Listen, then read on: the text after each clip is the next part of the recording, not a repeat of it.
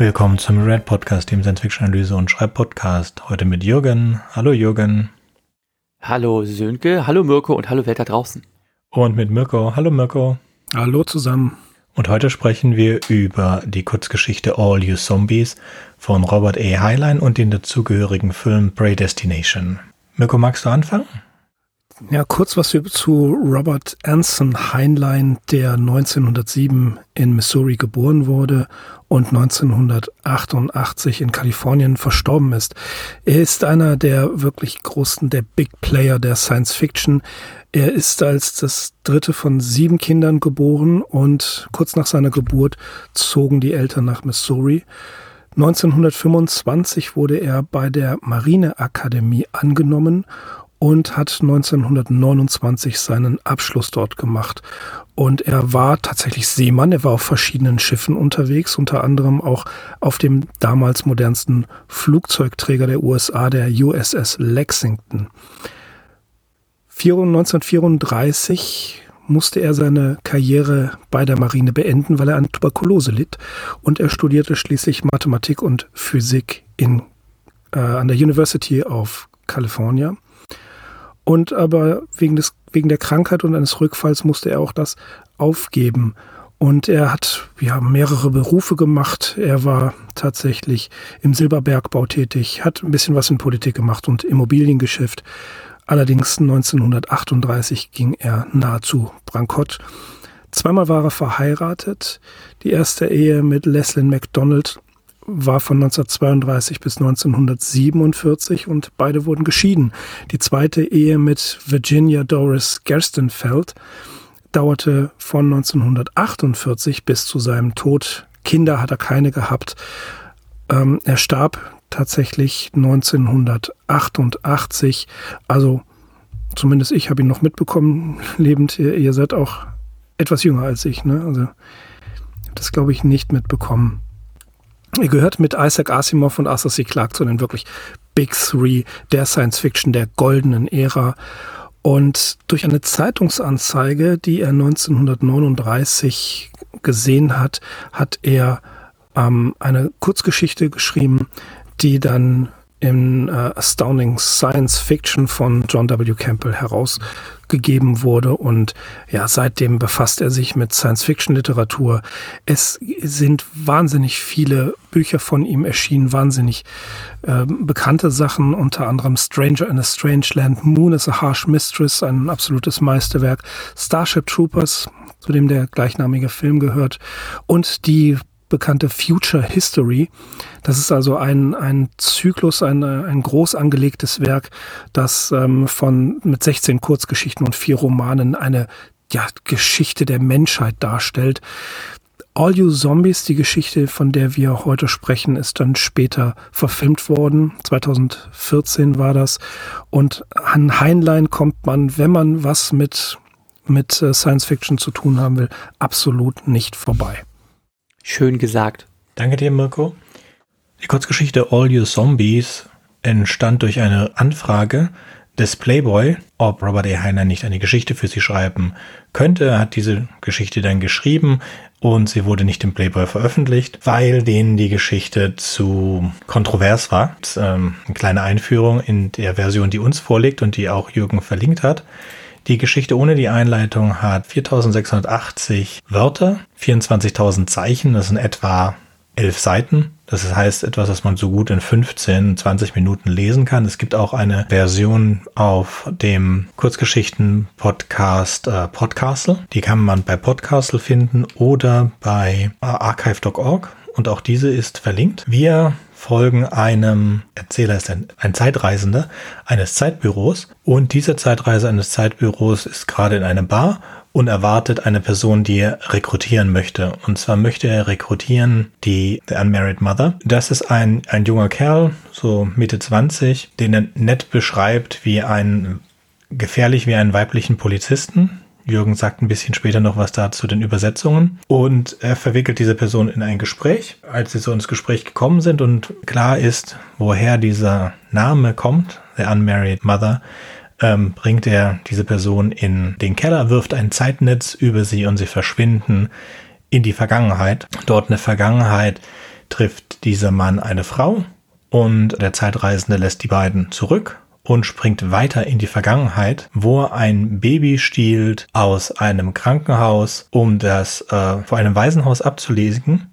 Und dann springt er zurück, um den Mann abzuholen, um dann diesen zum Zeitbüro zu bringen und dort abzugeben als Rekruten. Was wir in diesen Zeitsprüngen mitbekommen, ist die Geschichte, die die Unmarried Mother dem Barkeeper erzählt hat und zwar die Geschichte über er eigentlich, als eine sie geboren wurde, in einem Waisenhaus abgegeben worden ist und nie einer Mutter werden wollte, die sich nicht um ihr Kind kümmert. Dann kam ein Typ und dieser Typ hat sie geschwängert und ist dann abgehauen. Tja, und dann wird, wird sie schwanger davon und als das Kind entbunden wird, wird festgestellt, dass sie ein Zwitter ist, dass die weiblichen Organe durch die Geburt äh, zerstört worden sind, aber die männlichen Organe sind noch in Ordnung. Also wird aus der Frau, die gerade ein Kind geboren hat, ein Mann. Dieser Mann landet dann in der Bar, wo er zurückgeschickt wird, um sein jüngeres weibliches Selbst zu treffen. Und damit haben wir, glaube ich, die Geschichte.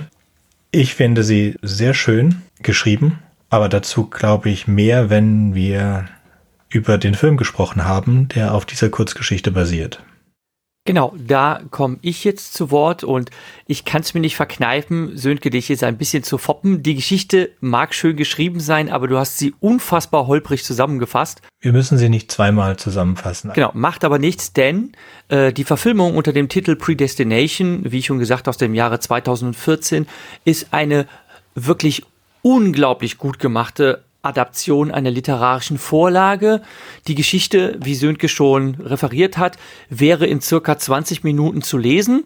Ganz ist auf Spielfilmlänge ausgedehnt und man hat die Handlung durch ein kleines weiteres Element erweitert, um den Twist am Ende noch, möchte ich sagen, ungewöhnlicher zu machen.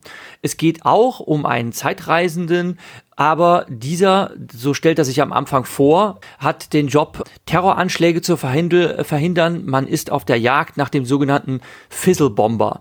Und es beginnt damit, dass versucht wird, einen Terroranschlag zu verhindern. Jemand in einer typischen Agentenverkleidung, also Trenchcoat und Hut, äh, betritt irgendeine Art Fabrikgebäude und äh, findet eine Bombe, die im Begriff ist zu explodieren. Und er versucht, diese Bombe unschädlich zu machen, aber er ist wenige Sekunden zu langsam und das Ding explodiert ihm quasi ins Gesicht. Gesicht. Dieser Agent, der wirklich aussieht wie ein stereotyper Geheimagent, liegt halt äh, brennend am Boden und versucht dann nach einem Objekt zu greifen, das aussieht wie eine Art äh, Geigenkoffer und äh, das äh, ein das ist nämlich die Zeitmaschine. Die wird in der Kurzgeschichte von Heinlein völlig anders beschrieben, aber dieses Device äh, so zu gestalten, finde ich eine äh, sehr schöne, äh, gut gemachte kreative Freiheit der Filmemacher.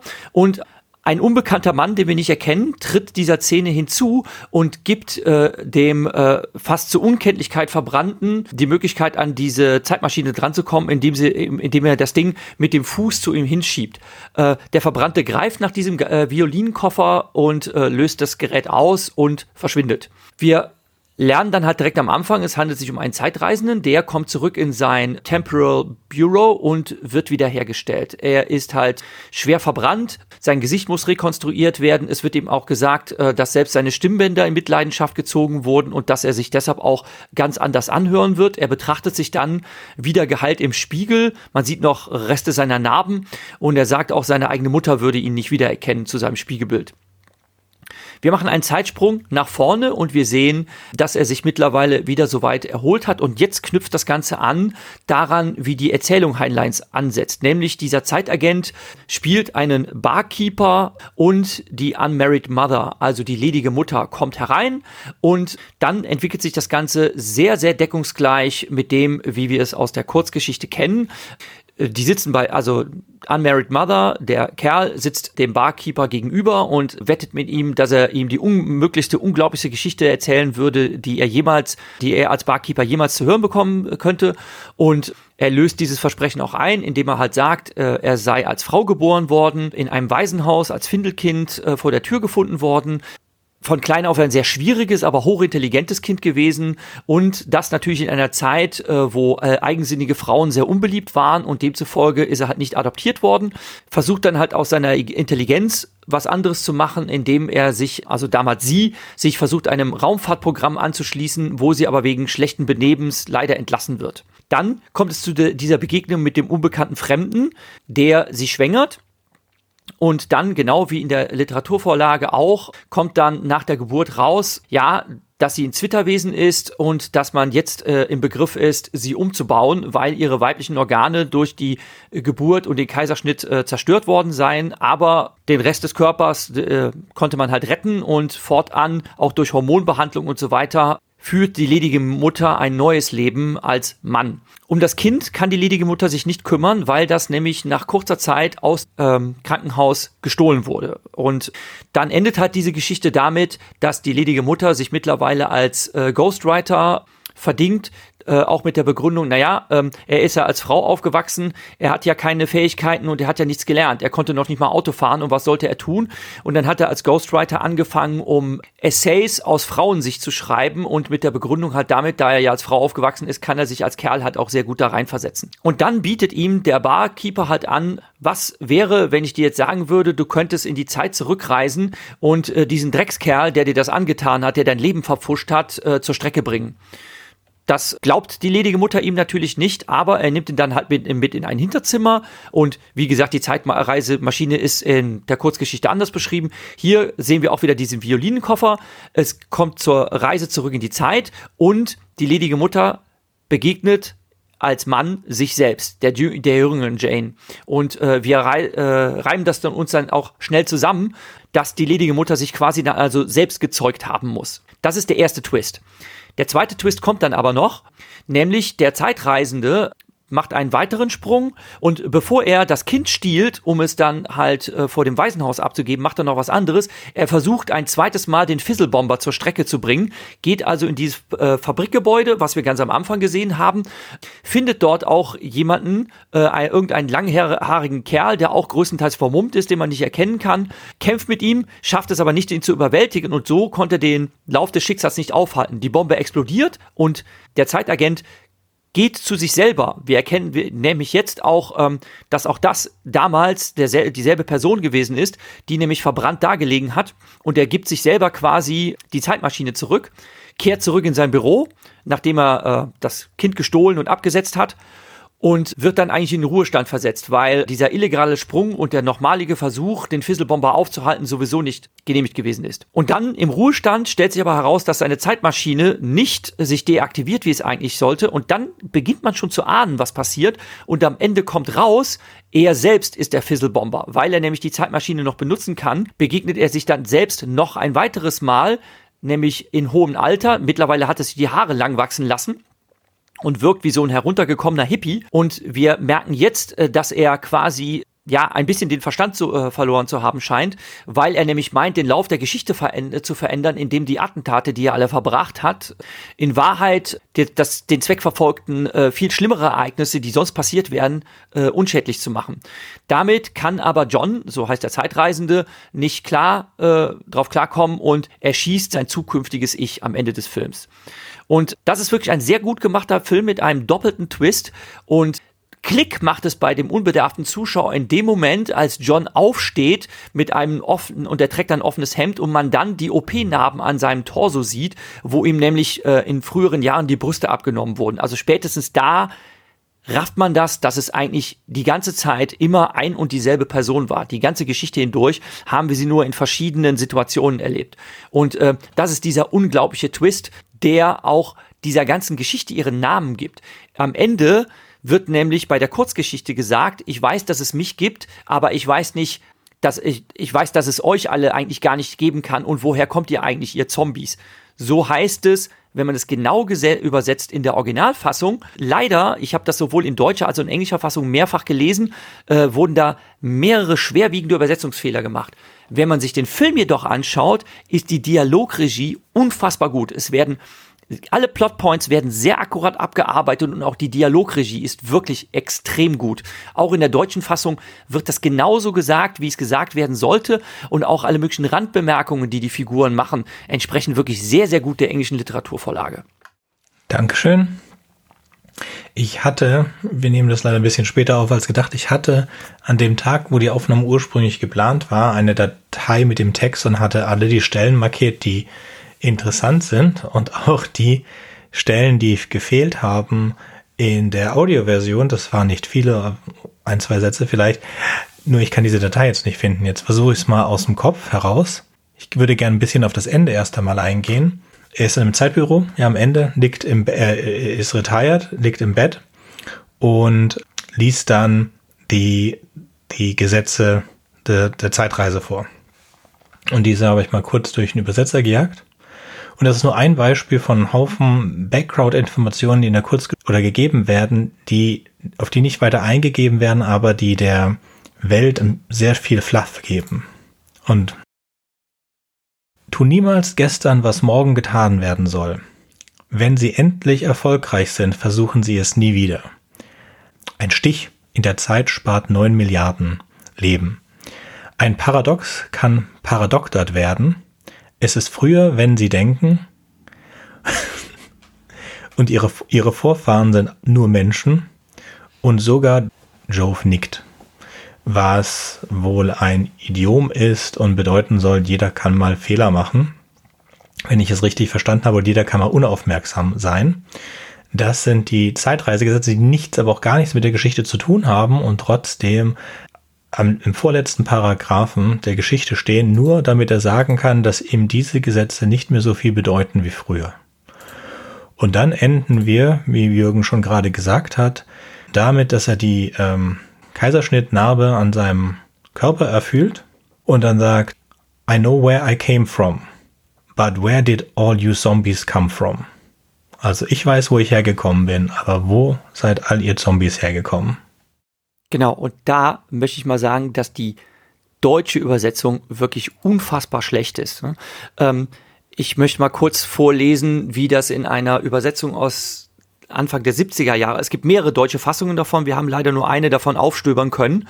Ähm, und da äh, sagt er, wird in der deutschen Übersetzung äh, ihm in den Mund gelegt, ich weiß, woher ich stamme, aber woher kommt ihr Wiederbeseelten? Und Zombies mit dem Wort Wiederbeseelten zu übersetzen, das finde ich ja mal wirklich total daneben. Ne? Also wenn man wenigstens geschrieben hätte, woher kommt ihr Untoten oder sonst irgendwie was. Ne? Aber Wiederbeseelten, das ist völlig sinnlos. Äh, äh tut mir leid, äh, da komme ich echt nicht drauf klar, das so schlecht zu übersetzen. Es geht noch weiter. Ne? Der allerletzte Satz, wie äh, Geschichte endet, oder die allerletzten Sätze, da steht, You aren't really there at all. There isn't anybody but me. Jane, here alone in the dark. I miss you dreadfully. Also wörtlich übersetzt würde das also heißen, ihr, also das ist betont, es steht kursiv da, ihr seid wirklich alle nicht hier. Es ist niemand hier außer mir und dann ein Gedankenstrich Jane, also er hat ja ein alter Ego, hm, hier alleine in der Finsternis und dann I miss you dreadfully würde ich übersetzen mit ich vermisse dich so sehr, so schrecklich. Also er, vermisst sein anderes alter Ego, in das er sich ja verliebt hat. Und das ist auf Deutsch übersetzt. Ihr seid nicht wirklich dort. Außer mir, Jane, ist hier niemand in der Dunkelheit. Und dann steht da allen Ernstes, ihr fehlt mir schrecklich. Also, I miss you dreadfully über, zu übersetzen mit ihr fehlt mir schrecklich der letzte Satz ergibt auf Deutsch überhaupt keinen Sinn. Also wenn man die Geschichte gelesen hat, fragt man sich, hä? Wer ist denn ihr? Welch, von welcher Gruppe, von welcher Personengruppe redet er denn? Ne? Also es ergibt, es ergibt einfach keinen Sinn. Ich verstehe nicht, wie man eine Geschichte so schlecht übersetzen kann. Also hätte ich Heinleins Geschichte auf Deutsch nur gelesen und kennte das Original nicht und hätte mich nicht näher damit beschäftigt, hätte ich eben diese Geschichte schulterzuckend abgetan und hätte gesagt so, hm, meh, ganz nette Idee, aber irgendwie kann ich mit der Geschichte nichts anfangen und sie ist auch mies geschrieben. Das wäre tatsächlich das Urteil, was ich da gefällt hätte. Aber das ist wirklich verschlimmbrochen worden von dem miesen Übersetzer, der das gemacht hat. Man kann übrigens, das haben wir auch recherchiert, in einer Datenbank nachlesen, welche Versionen es dieser Geschichte, äh, es von dieser Geschichte gibt. Äh, da gibt es ähnlich wie bei der äh, Internet Movie Database gibt es eine Internet Science Fiction Database und da kann man dann äh, Heinlein eingeben als Autor und kriegt seine gesamte Bibliografie aufgelistet mit allen bekannten Übersetzungen. Und diese Übersetzung, die wir jetzt auch im Netz gefunden haben und zur Verfügung stellen, trägt den deutschen Titel Entführung in die Zukunft das kann man mal akzeptieren, die Geschichte so zu nennen. Und es gibt eine ältere Fassung, also eine ältere Übersetzung, die heißt Wer bin ich? Aber die war leider nicht aufzuspüren. Vielleicht ist die besser. Falls die jemand finden sollte, gebt uns Bescheid, dann verlinken wir die auch sehr gerne. Ich stimme dir zu, dass wenn man die Geschichte das erste Mal liest, auch in der deutschen Übersetzung oder gerade in der deutschen Übersetzung, ist sie mh, hm, ziemlich verwirrend. Man muss sich also ein Diagramm erstellen, um herauszufinden, was passiert. Vielleicht ist noch wichtig zu erwähnen, sie ist an einem einzigen Tag am 11. Juli 1958 geschrieben worden. Das finde ich interessant, wohingegen ich glaube, geschrieben schon, aber das Konzept selber wird er länger vorbereitet haben. Da war er zu sehr Profi, um da nicht äh, schon die einzelnen Steps äh, wirklich in der Zeitlinie aufgebaut zu haben. Aber tatsächlich ich kann mich erinnern, dass ich diese Geschichte vor etlichen, etlichen Jahren das erste Mal gelesen habe und ähm, nur noch in Erinnerung hatte, okay, Zeitparadoxon, am Ende ist er tatsächlich ja seine eigene Entstehung. Ähm, die Aufschlüsselung jetzt und das nochmal lesen, das hat mir eigentlich gezeigt, okay, ähm, in der Geschichte steckt doch eine ganze Menge mehr drin und die Erweiterung durch den Film, durch den wirklich sehr guten Film mit einem sehr guten Ethan Hawke, äh, hat das ganze Verständnis dieser Geschichte nochmal vertiefen können. Hm. Ja, also ich finde den Film auch schön, aber reicht, wie ich so oft sage, nicht an, die, an das Material heran. Ich habe jetzt ein paar meiner Notizen gefunden dazu. Es gibt tatsächlich diesen Fizzle War von 1963, auf den nicht eingegangen wird. Und man kann einen, einen Mistake, einen Fehler von 72 nicht äh, wieder gut machen, aber alles andere schon. Ähm, das ist ganz nett. Es ist auch die Zeitmaschine tatsächlich eine, ein Koffer, aber halt kein äh, Violinencase und man braucht halt dieses Netz, in das man drin sein muss und nur was in diesem Netz drin ist, wird auch wirklich durch die Zeit transportiert. Wie gesagt, er ist ein Recruiter, hat fast 40 Leute rekrutiert in dieser Geschichte. Und wir fangen an in der Bar. Die, er übergibt die Bar auch seinem Kompagnon dann am Ende, weil das ist sein, sein letzter Auftrag, den dieser Geschichte ist, sich selber zu rekrutieren. Und deswegen weiß er auch im vorletzten Absatz, dass er akzeptiert wird, weil er ist ja Recruiter geworden. Sie spielen um eine Flasche Old Underwear. Das ist ganz lustig. Und auch im vorletzten, äh, vorletzten Absatz sagt er dann, er weiß gar nicht, was er an Old Underwear gefunden hat in der Vergangenheit, die, die Bar hieß Pops Place. Und wenn sie losgehen in den Keller, spielt der Song I'm Your Own Grandfather oder Grandpa. Und er sagt zu seinem Assistenten, den er später die Bar übergibt, gib dem Kunden das Geld wieder, ich will diesen Song nicht hören. Als er dann zurückkommt, äh, zehn Seiten später, sagt er, ja, es ist, ist nicht so schlimm mit dem Song. Das, das lass du mal. Ja, das sind nur so ein paar Dinge, die so einfach da reingesetzt werden. Da gibt's auch diese kleine Geschichte mit der Service Station. Wörter wechseln über die Zeit ihre Bedeutung. Und er war sehr verwirrt das erste Mal, als eine Service Station in der Vergangenheit angefahren hat. Und das war eine Tankstelle, weil die Service Stations, die er kennt, da stehen immer Betten drin. Und das wird, kommt dann ein zweites Mal auch nochmal vor, wo er sagt, ja, das ist eine Service, wir haben uns in einer Service Station getroffen, die ohne Betten. Das ist brillant. Ja, finde ich großartig. Das ist ganz lustig. Also es sind so, so ein paar nette Sachen drin. Ja, da, da ist viel sowas drin. Manchen, in manchen Geschichten fehlen dir diese offenen, diese offenen Fäden. Es fügt, fügt jetzt etwas hinzu an Charme zu der Geschichte. Ja, es ist, in, es ist in ganz, es ist in ganz vielen Details unglaublich gut gemacht. Es ist narrativ wirklich toll eben mit den ganzen Side Notes, mit den ganzen Randbemerkungen, die du eigentlich für den Plot nicht brauchst. Und das ist wirklich, wirklich schlimm, dass das alles Lost in Translation ist. Diese ganzen Bemerkungen sind völlig, die, die sind gestrichen aus der Geschichte, aus der deutschen Fassung. Ne? Wie eben das mit der Service Station, also dieser Witz, dass halt Service Station früher was anderes waren, da standen Betten drin, ne? also das ist so eine Andeutung, ne? Äh, was damit gemeint ist. Und äh, er erzählt dann nachher, dass er das Baby halt vor dem, vor dem Waisenhaus abgesetzt hat und dann halt zu einer Service Station fährt und zwar die ohne Betten, ne, ähm, um dort äh, anzurufen, dass man vor die Tür geht, um das äh, Findelkind dort halt zu entdecken. Und ähm, das wird einfach komplett zusammengekürzt äh, in der deutschen Fassung. Da wird eben nur gesagt, ähm, bring das Kind dahin, ich bringe das Kind dahin und äh, weise per Telefonanruf darauf hin, dass das äh, Kind da liegt. Also der ganze Gag äh, ist einfach rausgestrichen aus der ganzen ähm, Erzählung. Und ich gebe es noch mal kurz ein anderes Beispiel. Da ähm, habe ich dann auch einen Screenshot von gemacht. Also ich habe jetzt ähm, der, den englischen Originaltext, der online abzurufen ist und die PDF-Datei, die online abzurufen ist, ähm, ähm, einmal auf Deutsch, auf, einmal auf Englisch gegenübergestellt. Und ähm, das ist jetzt so eine Szene, ist die Szene, wo ähm, sie nach der OP erwacht und von dem Doktor erzählt bekommt, hm, wie die OP verlaufen ist, also dass das Kind per Kaiserschnitt geholt wurde äh, und soweit gesund ist. Und ähm, im Film ist dieser Dialog wirklich sehr nah an der Originalvorlage und die deutsche Fassung weicht davon auch wieder massiv ab. Also in der, Deutsch, in der englischen Originalfassung wird gefragt, oh, boy or girl? Und der Doc antwortet, a healthy little girl, five pounds, three ounces. I relaxed. It's something to have made a baby. I told myself I would go somewhere and tag Mrs. on my name and let my kid a kid think her papa was dead. No orphanage for my kid. Also sie nimmt sich vor, okay, ich habe ein gesundes Kind zur Welt gebracht und ähm, ich werde jetzt einfach irgendwo anders gehen, gehen, meinen Namen ändern und mich Mrs. nennen und ähm, mein Kind glauben lassen, dass der Vater einfach gestorben äh, sei. Mein Kind soll kein Waisenkind werden. Also ich werde das Kind nicht weggeben. Ne? Und ähm, in der deutschen Fassung wird halt auch gefragt, Junge oder Mädchen, und dann kriegt sie zur Antwort, ja, gesundes äh, Kind von circa fünf Pfund. Und dann wird I relaxed wird übersetzt mit ich war zufrieden.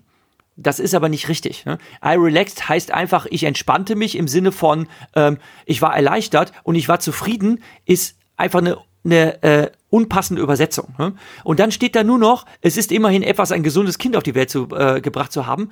Aber der Arzt sprach weiter. Dann kommt nämlich diese Sache mit, ähm, ja, äh, und ihnen, uns ist da übrigens was aufgefallen mit ihren, äh, mit ihren Geschlechtsorganen, ha, äh, ist ihnen da nie was da, so, sonderbar vorgekommen. Und diese ganze Anmerkung mit diesem Plan, äh, ich werde das Kind behalten, ich werde es als Single Mother aufziehen, es wird kein Waisenkind sein, ist einfach ersatzlos rausgestrichen aus der deutschen Fassung. Und das wird, das zieht sich durch die gesamte Geschichte durch, ne, dass man wirklich bis auf die grobe Handlung ähm, die Geschichte zwar nachvollziehen kann, aber dass es gefühlt eine andere Geschichte ist, die man da auf Deutsch liest, weil die so zusammengestümmelt wurde. Es ist wirklich schrecklich. Es geht, es geht viel verloren. Das ist, das ist wirklich bedauerlich. Und auch hier wieder ein äh, Zeichen dafür, dass man sich beide Dinge, den, den deutschen und den englischen Text ansehen soll. Welche Übersetzung war das, von der du gesprochen hast? Das wollte ich nochmal wissen. Von, von. Das ist von wann? Das ist die zweite, die es gab. Genau, die von 71 ist die, glaube ich. Okay, ich habe eine von 2015 aus dem äh, Random House, Heinlein, äh, Heine Random House Verlag. Und da sind mir ähnliche Dinge aufgefallen. Es ist, wird also nicht besser. Es ist zwar schon gut überarbeitet, aber besser wird es nicht. Mhm. Dabei ist es schade, weil es ist nicht so schwer. Also es ist jetzt es ist kein schlecht, also es ist jetzt kein einfaches Englisch. Da sind viel, ist viel Wortwitz drin und auch, generell viel Hintergrund und Akronyme, die man übersetzen müsste. Wir können, ich würde ja auch noch mal gerne zusammenfassen, die Werdegeschichte der Person, um die wir gehen. Wir haben ein kleines Mädchen, es wird im Waisenhaus abgegeben, wird nicht adoptiert, denkt danach, was soll ich mit meinem Leben machen? Dann kommt das der erste, das erste Anzeichen, dass wir nicht in der Gegenwart sind, sondern dass wir irgendwo in der Zukunft sind, weil sie möchte zu den Hospitalities für Space Corps gehen. Wir haben halt rausgefunden, dass die äh, Weltraumfahrenden Männer, dass die das nicht alleine machen können. Also sie, die würden sich gegenseitig zerfleischen, dann die brauchen also Frauen. Also das ist zum Beispiel in der englischen Fassung ist das erklärt und das wird in der deutschen Fassung ansatzweise angedeutet, ne? aber eigentlich ist das gar nicht klar, mhm. was damit ja. gemeint ist. So, ich würde, ich würde zu den, zu den, zu den Ventures, äh, also wird die Abkürzung Women's Emergency National Core Hospitality and Entertainment Section. Ja, also mit anderen Worten Space Prostituierte und sie hält das für, ähm, dass sie da ganz gute Chancen hat, weil es melden sich eigentlich nur abgetakelte Prostituierte sie sieht zwar nicht so gut aus, aber da würden die dann nachhelfen mit Operationen notfalls und was sie halt tun muss, ist sich ein bisschen Manieren anschaffen, deswegen wird sie ein Au pair und geht abends dann, anstatt ihren Schulabschluss nachzumachen, geht sie in eine Klasse für junge Damen für Benimmregeln. Ja, halt, weil sie dann diesem Mann, von diesem Mann verführt wird, der sie selber ist und ein Kind bekommt, geht dieser Zukunftstraum halt verloren, weil die sie nicht nehmen werden. Und als sie dann ein, ein Mann ist, äh, versucht sie es bei, der, bei den Spacern selbst und den Anforderungen ist sie absolut nicht gewachsen körperlich. Dann wird sie halt, ähm, versucht sie sich als Stenografin, weil sie ein bisschen Steno konnte und hat ein Magazin, äh, eine Geschichte abgetippt für jemanden. Und diese Geschichte war so schrecklich und die wurde trotzdem genommen. Und dann hat sie gedacht, dann kann ich doch selber was schreiben. Also hat sie sich ein paar Magazine genommen. Das ist eine Geschichte, die ein bisschen Parallelen hat zu Heinleins eigener Lebensgeschichte, der ja auch nicht wusste, was er machen sollte irgendwann in seinem Leben und dann auch auf diese Idee kam, so, ah ja gut, so Pulp-Geschichten schreiben kann ich auch. Und genau das macht die Unmarried Mother und zwar mit diesen, diesen Beichten, diesen Frauenbeichenden, die sie dann so abschreibt. Und in diesem Stadium, mit so Mitte 20, kommt sie dann in die Bar. Ja, und dann wird sie natürlich zum äh, Zeitagenten und irgendwann arbeitet sie dann als Zeitagenten-Recruiter in dieser Bar, bis sie dann irgendwann, und wir wissen nicht mit welchem Alter, aber nach etwa 40 Rekrut äh, Rekrutierungen in den Ruhestand geht und das dann endet die Geschichte und der Film geht dann noch weiter mit diesem Fizzlebomber-Ding. Da ist dann nochmal so ein 180 genau, oder 360 Grad macht. er sich selbst verführt hat als Frau, dass er dann einfach spurlos verschwindet, liegt eben daran, dass der Zeitagent äh, kommt und ihn einkassiert und sagt, mhm. so, ähm, ich nehme dich jetzt wieder mit. Dass er sich selbst einkassiert, und, genau. Genau, er hat sich selbst einkassiert, ne? Und ähm, das ist in der Kurzgeschichte auch so erzählt. Ne? Ja, ähm, du wirst jetzt verstanden, äh, du wirst jetzt verstehen, dass man eben äh, sein, seinem eigenen Charme nicht widerstehen kann. So ähnlich wird es ausgedrückt, dass man, dass du es eben nicht lassen konntest, äh, dich selbst zu verführen. Und äh, jetzt hast du das begriffen. Und wenn du ein bisschen nachdenkst, wirst du auch begreifen, wer ich bin. Und er fügt sich dann seinem älteren Ich und geht halt mit. Und dann wird er halt abgegeben, quasi als neuer, neu rekrutierter äh, äh, Raumzeitagent wird er dann abgegeben. Und diese Szene, äh, die fehlt zum Beispiel. Also die ist ähm, im Film nicht zu finden.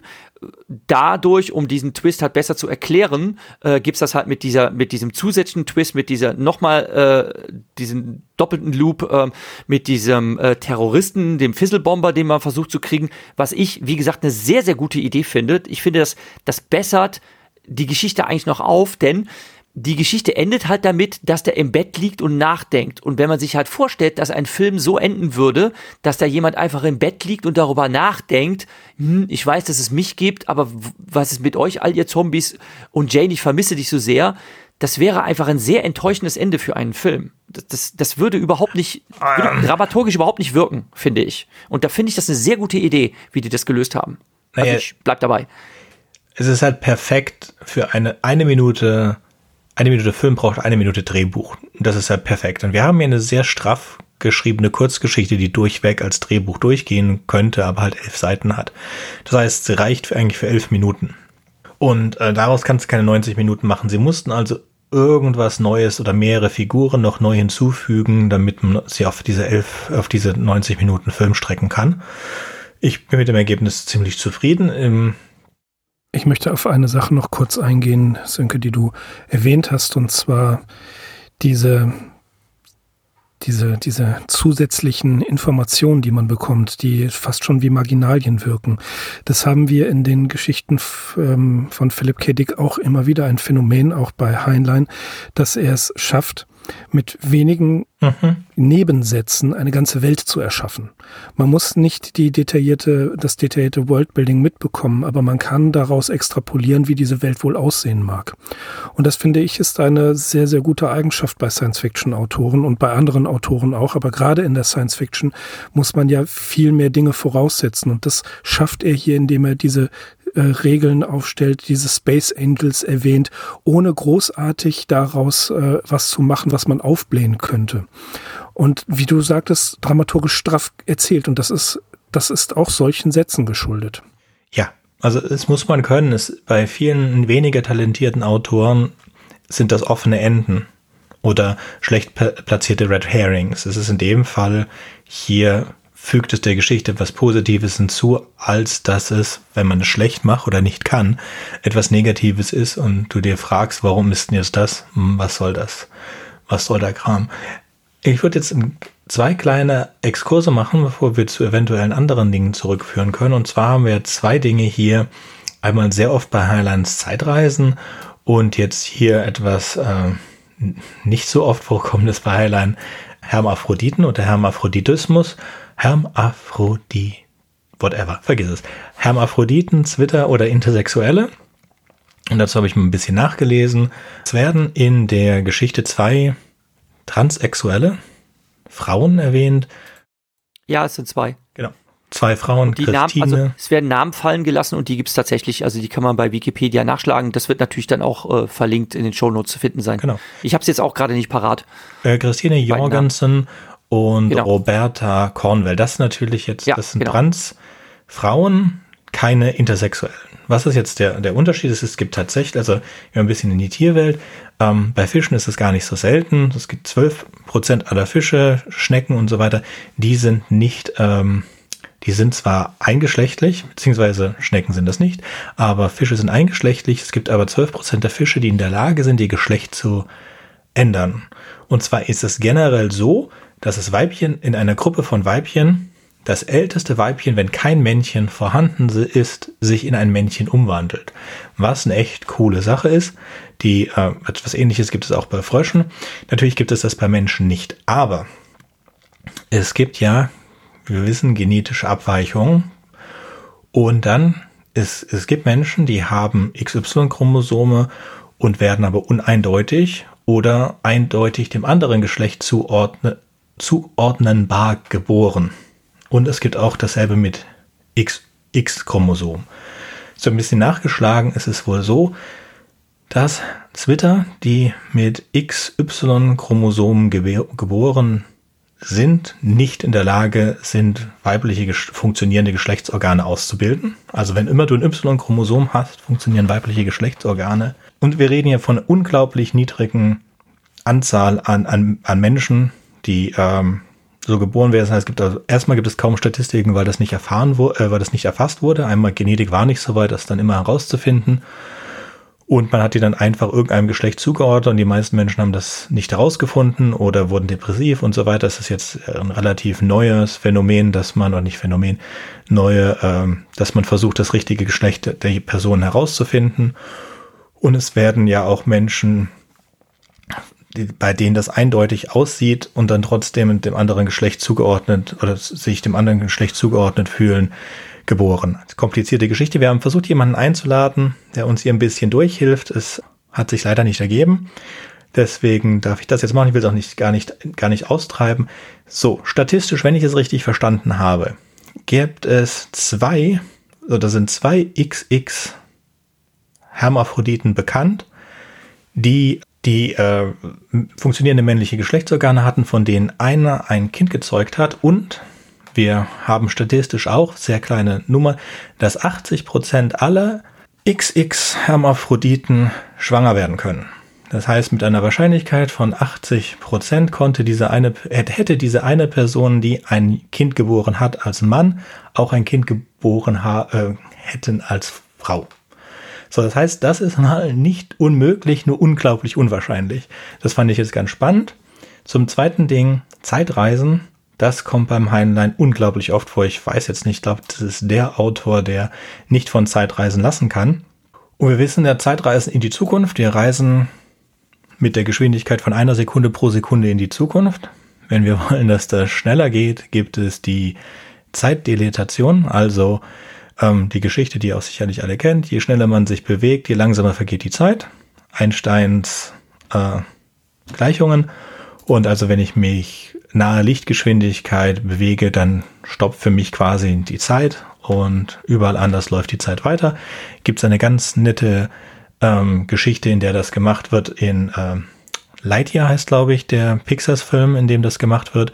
Und es gibt eine Episode jetzt relativ neu von Orwell aus der dritten Staffel, in der das gemacht wird. Da wollen wir nicht näher drauf vor, äh, eingehen. Natürlich hat Jürgen alles Notwendige dazu verlinkt. Dann gibt es die äh, Kälteschlafmethode, wenn ich mich selber ein, ein, äh, in den Kälteschlaf oder in der Kryostase be, befinde, dann be, läuft die Zeit zwar für mich weiter, aber mein Körper altert praktisch nicht.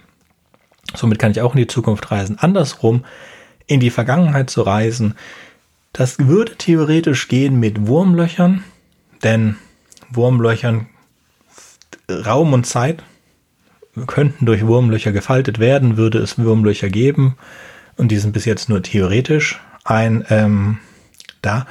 Dann gibt es die Sache mit schwarzen Löchern, dass man ein schwarzes Loch verwenden könnte und wenn man einen, einen Gang um das schwarze Loch rumbaut, der teilweise rechnerisch unendlich lang wäre, könnte man damit auch eine Zeitmaschine bauen. Und was ich ganz nett finde, wenn ihr gerade gesagt, Zeit und Raum sind eigentlich die Dinge, die man krümmen kann, könnte man theoretisch, wenn man in der Lage wäre, könnte man auch so einen Donut machen, also die Zeit um sich herum zu stülpen und dann könnte man, das ist im Gegensatz zu den anderen Dingen, einen festen Punkt haben, wenn man diesen Donut erstellt hat und könnte dann immer zu diesem Donut zurück, aber nicht über diesen Donut hinaus in die Vergangenheit. Und das ist etwas, was in dieser Geschichte hier vorkommt, weil sie können nicht jetzt nichts weiter zurück als 72, 1972. Weil was auch immer diese Zeitmaschinen-Dings ist, hat dann angefangen. Und das wäre ein Hinweis darauf, dass sie so einen Zeit-Donut-Zeitmaschine verwenden. So.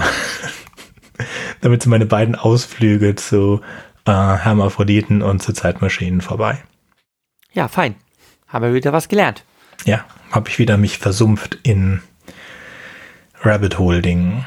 Nee, das ist ja auch in Ordnung. Ich meine, dafür machen wir ja nicht nur äh, kritische Auseinandersetzung mit Literatur, sondern unser Schwerpunkt ist ja auch die Science Fiction und da steckt ja das Wort Science drin und dann kann man dann ruhig mal ein bisschen rumnörden. Ne? Ähm, ob das jetzt alles Hand und Fuß hat. Nach ja. gegebenem Stand der Dinge ist äh, Zeitreise eigentlich nicht möglich. In eine äh, Richtung schon. Jetzt so ein paar, ja, in eine Richtung schon, aber so, so wie das da ähm, beschrieben wird, mit so einem Geigenkoffer wird schwierig. Nee. Aber naja, nee. das hat man über andere Dinge auch mal gesagt, dass man sich ja, das vorstellen konnte. Ja, das ist jetzt hier so, ähm, ja, das ist jetzt hier ein bisschen physikalisch problematisch. Für ein Wurmloch bräuchtest du exotische Materie die du exotische Materie nennen Physiker alles, was es nicht gibt bisher. Und das sagen sie ist einfach sehr exotische Materie, weil du bräuchtest so was in der Art wie Antimaterie, die halt den, die dieses Wurmloch aufhält. Das heißt, selbst wenn wir ein Wurmloch erzeugen könnten, das heißt, wir machen Riss irgendwo und der führt zu einer anderen Stelle, dann würde dieser Riss ja sich sofort schließen. Also bräuchten wir exotische Materie, die wir in die Mitte reintun in jeden der beiden Risse, die es aufhält. Das ist so wie kalte Fusion. Es gibt da so fünf, sechs Sachen, ähm, die haben sie in den 70ern aufgeschrieben für kalte Fusion. Das wären so die Sachen, die wir bräuchten, damit kalte Fusion funktioniert. Und jetzt sind wir 2020 und sie haben nichts davon gefunden und sie versuchen immer noch kalte Fusion zu machen. Und kalte Fusion bedeutet auch nicht kalt, sondern nur kalt im Vergleich zu den Temperaturen in der Sonne. Und mit Zeitreise ist es ähnlich. Also es ist theoretisch, ja, wenn du mit einem äh, Raumschiff, das fast Lichtgeschwindigkeit fliegt, an ein schwarzes Loch rankommen könntest, dann kriegen wir das schon hin. Und dann überleben. Ja, hallo, Stefan hier. Ich habe den Rewrite Podcast damals über eine Folge zu Tales from the Loop kennen und lieben gelernt, bin seitdem als Hörer da geblieben, habe dadurch inspiriert meinen eigenen kleinen Podcast gegründet und habe mich dann einfach dreisterweise eingeladen. Wenn ihr auch mal hier mitmachen wollt, dann schreibt doch einfach eine E-Mail, kommentiert auf YouTube und Co. oder über die Social Media Kanäle. Und außerdem wäre es noch ganz cool, wenn ihr uns weiterempfehlen würdet, euren Freunden, euren Bekannten und vielleicht auf den Plattformen wie zum Beispiel iTunes eine Bewertung da lässt. Das hilft immer ungemein. Nun aber zurück zur Show. Also bei Star Trek, da geht's. Sind die nicht an, sind die nicht an ein schwarzes Loch angeflogen, sondern einfach ganz schnell um die Sonne rumgeflitzt. Hey, und dann hat das Superman. immer geklappt. Superman ist um die Erde rumgeflogen. Ja, Superman hat das auch gemacht, aber ja. bei Star Trek 4, glaube ich, wo diese Außerirdischen kommen und komische Wahlrufe ausstoßen und ja. dann reisen die in die, also damalige Gegenwart unserer Zeit und capturen so ein paar Wale und fliegen mit denen zurück in die Zukunft und dann antworten die Wale und dann fliegen die komischen, kruden Aliens, die sonst gar nichts machen, außer erst Kontakt mit Walstimmen, fliegen wieder weg. Das ist dieselbe. Das Happy ist, End der Geschichte. Das ist so eine Zeitdilatation. Das ist genau dasselbe, was bei, Boss Light, bei Lightyear passiert. Der ja immer, wenn er Spoiler für den Film Buzz Lightyear, der ist by the way nicht so besonders gut oder beziehungsweise Jürgen. Mir hat er gefallen. Ja, ist jetzt nicht schlecht. Ähm, Buzz Lightyear will, äh, ist abgestürzt. Sie sind von, von mit ihrem Überlichtgeschwindigkeitsraumschiff irgendwo Bruch gelandet und sie haben keinen Überlichtgeschwindigkeitsantrieb mehr und sie wollen einen bauen und der muss getestet werden. Und jedes Mal, wenn er den testet, kommt er halt fast an Lichtgeschwindigkeit ran, aber bricht diese Lichtgeschwindigkeitsbarriere nicht. Und jedes Mal führt es zu einem vier Jahre Zeitdilatation für ihn. Das heißt, er wird nur ein paar Minuten älter, während vier Jahre auf dem Planeten vergehen. Und das ist so ein bisschen der dramatische Hintergrund davon. Und ja, ist okay, aber wenn man so Pixars andere Filme sieht, die die gerade rausgehauen haben, die letzten Jahre, ist es, weiß nicht, nicht. Dabei reicht ein Blitzeinschlag doch vollkommen aus. Ja, das fand ich ja genau. auch cool. Dass sich dann der DeLorean, der DeLorean da bewegt mit 90 Meilen, aber ich auch gedacht, ja, 90 Meilen, ein bisschen wenig, hättest du auch, hättest du auch eine Tretmaschine, so ein, so ein Pedalet nehmen können. Und auf dem Pedalet war, wenn du ganz doll aufs Pedalet trittst, dann hilft das garantiert auch. Ein Kommilitone, ein Kommilitone hat als Examensarbeit, also von mir hatten als Examensarbeit auch äh, so eine schöne Reminiszenz natürlich an äh, Back to Future, hat ja auch so eine Zeitreisesache gebaut, wo ähm, dann eine Studentin äh, in die Vergangenheit reist und er lässt sie mit einem Auto losfahren und dann äh, kommt der Blitzeinschlag und dann in der Vergangenheit ist sie dann auf einmal nur noch auf einem Dreirad und strampelt dann so in den wilden 70ern. Eine lustige Szene. Aber den Film gibt's leider nirgendwo abzurufen. Man muss sich das jetzt so vorstellen. Ja, ist nicht in, Zeit, in Zeitreisegeschichten ein ähm, oft genanntes äh, Phänomen, dass man sich selber nicht begegnen sollte, seinem jüngeren Ich oder seinem älteren Ich? Das auch das nicht, ja, besser nicht. Ne? Aber das ist ja hier völlig über den Haufen geworfen. Das ist eine ganz andere Geschichte. Also er hat sich selbst erzeugt. Und das ist doch ein, ein wunderbares Paradoxon. Ja, die Frage ist, ob er ja eigentlich noch er selbst ist. Wie war das irgendwie so? Alle sieben Jahre sind all unsere Zellen ausgetauscht. Das hatten mhm. wir in der letzten Podcast-Folge. Ja. Mit, mit welchem Schiff war das nochmal? Das Dingsbums-Schiff? Alexander? Mhm. Oder von wem war das? Wie heißt ja, dieses das? Schiff von Theseus. Das Theseus, genau. Das, ja, ja das, das Theseus-Schiff. Wenn du alle Teile austauschst, ist es dann noch dasselbe Schiff. Ne? Und ja. da hm. und unsere Zellen sich ja auch erneuern und so weiter. Ähm, genauso wie äh, kein Mann zweimal in den gleichen Fluss steigt. Es ist auch nicht derselbe Mann und nicht derselbe Fluss und überhaupt. Hm? Also, naja. Hm? Ja, dann gehen wir ganz kurz. Könnte schon sein. Hm. Zeitreiseparadoxen. Also es gibt ja zwei Möglichkeiten. Und das ist eigentlich die freie Wille. Du hast entweder freien Willen oder hast es nicht. So, wenn ich jetzt, wie jetzt in dieser Geschichte, von der Zukunft in die Vergangenheit gehe und mich selber zeuge, aber ich habe in der Zukunft existiert, dann hatte ich keinen freien Willen. Es gab also nichts, was ich hätte ändern können. Weil wenn ich irgendetwas geändert hätte, wäre ich nicht angekommen an diesem Punkt in der Zukunft, in der ich wieder zurückgehe und mich selber zeuge. Und wenn ich die Möglichkeit hätte, das zu ändern, dann würde ich automatisch neue Realitäten erschaffen. Das ist also dann diese, dann gibt es auch verschiedene Abweichungen. Also es gibt einmal diese ganz, ähm, du kannst die Vergangenheit nicht ändern.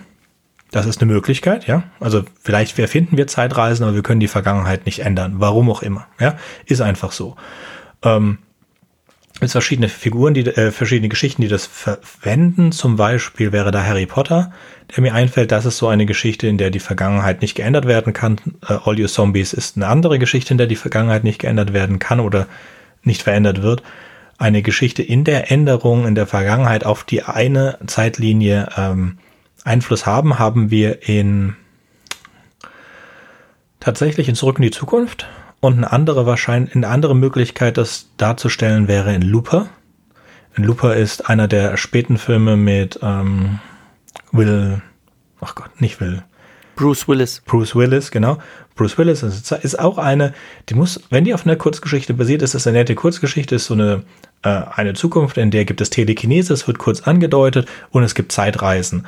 Und dann ähm, in der Zukunft schicken halt die Mafiosis die Leute in die Vergangenheit und in der Vergangenheit warten dann so Mörder und die erschießen die und tun die, die Leichen wegräumen und damit kann in der Zukunft niemand nachweisen, dass jemand getötet worden ist, weil er ist in der Vergangenheit getötet. Und als letztes wird man halt selber getötet, indem man selber zurückgeschickt wird in die Vergangenheit und du erschießt dich dann selber und hast von dann halt bis zu dem Zeitpunkt in der Zukunft, wo du getötet wirst, ein gutes Leben, weil für den letzten Job, in dem du dich selber halt ausgelöscht hast, kriegst du einen sehr guten Payday.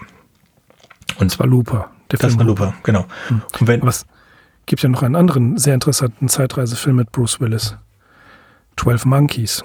Genau, mhm. gehen wir zu denen kurz, ganz kurz, weil Looper hat etwas, was sehr kritisiert wird von den meisten Leuten, zu dem ich muss dir das nur kurz erzählen. So, es gibt dann natürlich Leute, die versuchen da auszubrechen, dann werden sie in, in der Vergangenheit halt gefangen und dann wird, wenn in der Vergangenheit jemand dann das Bein abschneidet, fehlt dem Typen in der Zukunft das Bein. Ja, das heißt, wir haben, ah gut, ist es doch relativ, ist es eigentlich dasselbe wie, wie, wie zurück in die Zukunft. Forget it. Ähm, und ansonsten gibt es halt Zeitreisegeschichten, die in verschiedenen Zeiten und Alternativuniversen aufgemacht werden. Das besonders äh, gerne gemacht in Star Trek. Dann gehen wir zu 12 Monkeys. 12 Monkeys. 12 Monkeys ist, glaube ich, so eine Geschichte, in die Vergangenheit nicht ändern kannst. Oder Mirko? Eine schöne Geschichte, Sie eine schöne Geschichte, wo man die Vergangenheit übrigens auch nicht ändern kann, ist ähm, The Merchant and the Alchemist's Gate ähm, von Ted Chiang. Ihr erinnert ihr euch, hatten, haben wir darüber gesprochen. Ich erinnere mich. Ja, ja. ja das, das stimmt. Ja, bitte verlinken. Ja, ja, mache ich alles. Meine Liste wird immer länger, äh, was ich noch an Hausaufgaben zu machen habe ähm, für die Shownotes. Wo du immer zweifelst, ob da überhaupt jemand rein, einer reinguckt. Habe ich nicht gesagt. Also Leute, guckt in die Shownotes, um äh, Sönke Lügen zu strafen, wie viel Arbeit ich mir da mache und wie toll ihr das zu würdigen wisst. Jürgen, Jürgen bauen, bauen Counter. Kennt ihr das noch? Counter? Ah, Hit-Counter, uh. ist okay. Nee, alle gucken da die Show. Da selber drauf. Alle gucken immer die drauf und besteche Leute, um da drauf zu klicken. Ich, ich hole mir dann auch irgendwelche ähm, so äh, niederbezahlten ähm, ich schreibe einfach ein Python-Skript. Leute aus Asien und, und heuer, heuer die an, so wie man sich seine Follower kaufen kann. Kaufe ich mir so ein paar Klicker. Okay, gut. Ja, Sorry, Mirko, äh, wir haben dich äh, unterbrochen. Ich, äh, Mirko, ich bin hier reingegrätscht. Wird über ist nicht schlimm. Also, es hat lange gedauert, bis ich den Film verstanden habe. Es äh, geht darum, dass eine, äh, eine Epidemie ausbricht, die die Zukunft oder die Zeit, aus der Bruce Willis, er ist ebenfalls eine Art Zeitagent, ähm, massiv beeinflusst hat. Es, äh, haben, es ist eine Epidemie gewesen, Menschen, eine Pandemie, Menschen sind gestorben und sie führen das aufgrund von Recherchen zurück auf die Armee der Twelve Monkeys. Er reist in die Zeit zurück, immer wieder in neue Abschnitte, um herauszufinden, wann die äh, Armee der Twelve Monkeys wirklich zuschlägt. Und tatsächlich kommt heraus, es ist nicht, es gibt keine Armee der Twelve Monkeys. Das Ganze beruht auf einem Irrtum. Und sie kommunizieren, das finde ich interessant, über Anzeigen in einer Zeitung, die dann in der Zukunft gelesen werden. Also seine Rechercheergebnisse bringt er in eine, in eine Zeitungsanzeige und das Team in der Zukunft sieht seine Ergebnisse. Das wiederum ist auch eine Beeinflussung und trotzdem gibt es da keinen, keinen wirklichen Schluss, weil sie sich geirrt haben. Und das finde ich äh, eine ganz interessante Sache. Es ist auch immer wieder in anderen Geschichten, unter anderem auch bei, bei Philip K. Dick, da kommen wir bestimmt auch noch irgendwann zu, dass Zeitreisen gewisse Konsequenzen haben, die das Ganze erst lostreten. Das haben wir ja hier. Es ist wie eine sich selbst erfüllende Prophezeiung. Um nochmal auf All Your Zombies zurückzukommen. Dass äh, die, die Frage ist, begegne ich mir selbst in der Zeitreise, löse ich dadurch etwas aus oder zerstöre ich dann ein Kontinuum? Und es ist ja hier sogar noch auf die Spitze getrieben. Er begegnet sich ja nicht nur sich selbst, sondern er erzeugt sich auch noch sich selbst mit sich selbst. Das ist der totale Brainfuck am Ende. Mhm. ist jetzt vielleicht nicht die most Science-Fiction-Serie, aber in Orwell, wie gesagt, haben sie auch eine Zeitmaschine. Und da schicken sie ein, ähm, da beschließen sie, sie beschließen, in genau 30 Sekunden ein Eier-Sandwich in die Vergangenheit zu schicken. Und in dem Augenblick, in dem sie das beschie, besch, äh, beschließen, erscheint ein Eier-Sandwich vor ihnen und wird aufgegessen. Und dann ist die Frage, die nur gestellt wird, aber nicht beantwortet ist, was passiert jetzt, wenn wir das Eier-Sandwich nicht zurückschicken? Aber das tun sie nicht. Sondern ja. sie sind sich bewusst, ja, ja. dass sie das zurückschicken müssen und schicken das Eier-Sandwich zurück in die Vergangenheit sehr, sehr lustig. Also ich fand das ein ähm, interessantes Ding. Also damit könnten wir eigentlich auch. Und da wird dann nochmal dran angeknüpft, dass in einer späteren Episode das Eier-Sandwich auftaucht, was in die Zukunft geschickt wird. Ah, da ist ja mein Eier-Sandwich. Da genau. freut er sich auch drüber. Genau. herrlich, herrlich. Ja, was allein schon deswegen nicht funktionieren kann, weil sich das Schiff ja mit unheimlicher Geschwindigkeit in der, in, im Space bewegt. Was auch so ein Problem wäre, ähm, die Erde bewegt sich ja mit etwa 30.000 Kilometern. Also erstmal rotiert sie um sich selbst, aber dann bewegt sie sich auch mit 30.000 Kilometern um die Sonne. Das heißt, wenn wir jetzt irgendwas in die Zukunft schicken würden, würde das halt, selbst nur ein paar Sekunden, und dann wäre es 30.000 Kilometer hinter uns. Das würde nicht treffen können. Welt, es gibt im Weltall kein Hinten und kein Vorne. Also stellt euch mal nicht so an. Ja, also das ist schon mal ein Problem mit Zeitreisen, also Zeitmaschinen, wenn die nehmen, wie, wie stellen wir sicher, äh, dass der Raum dass, dass wir dann auch die, die Bewegung, wir müssen ja für die Bewegung im Raum kompensieren. Das ist halt so.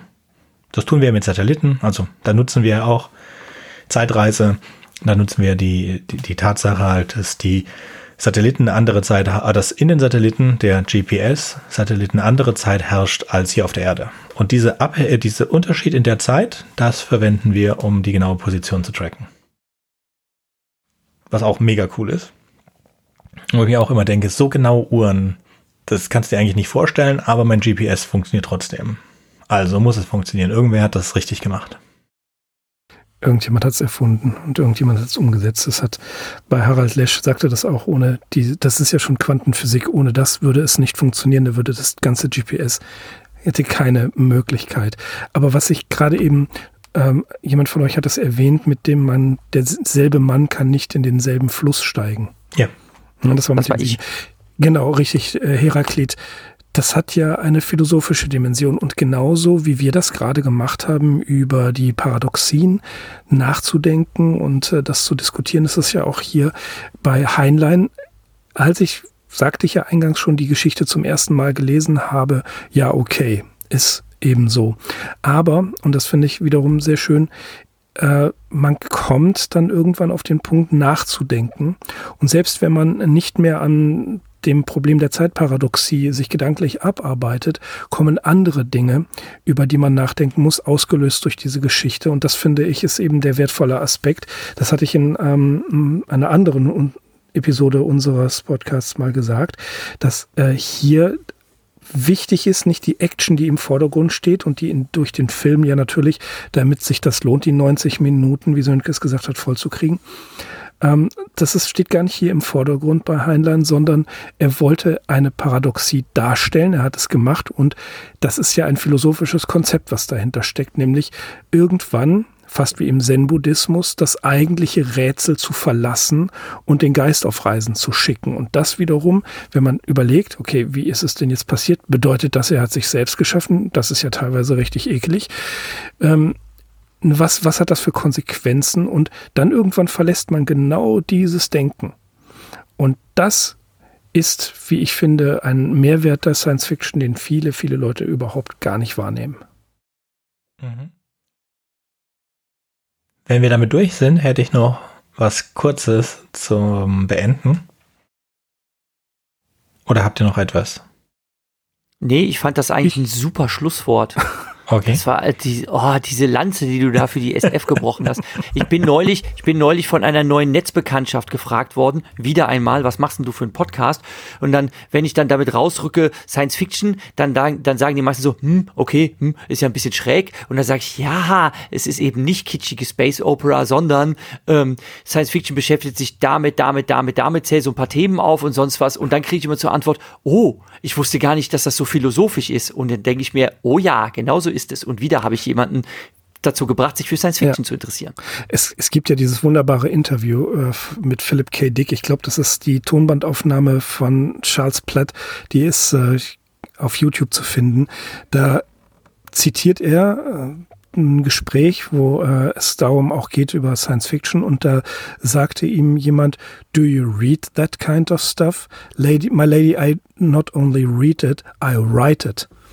Mhm. Wie brillant. Also tatsächlich das Abtun einer solchen, äh, eines solchen, solchen Genres als äh, Schund, da brauchen wir uns gar nicht mehr drüber zu unterhalten. Das ist totaler Unsinn und ich denke, wir haben jede Menge Beispiele dafür, um zu sagen, nein, wir können euch zeigen, was das für eine tiefe Dimension hat.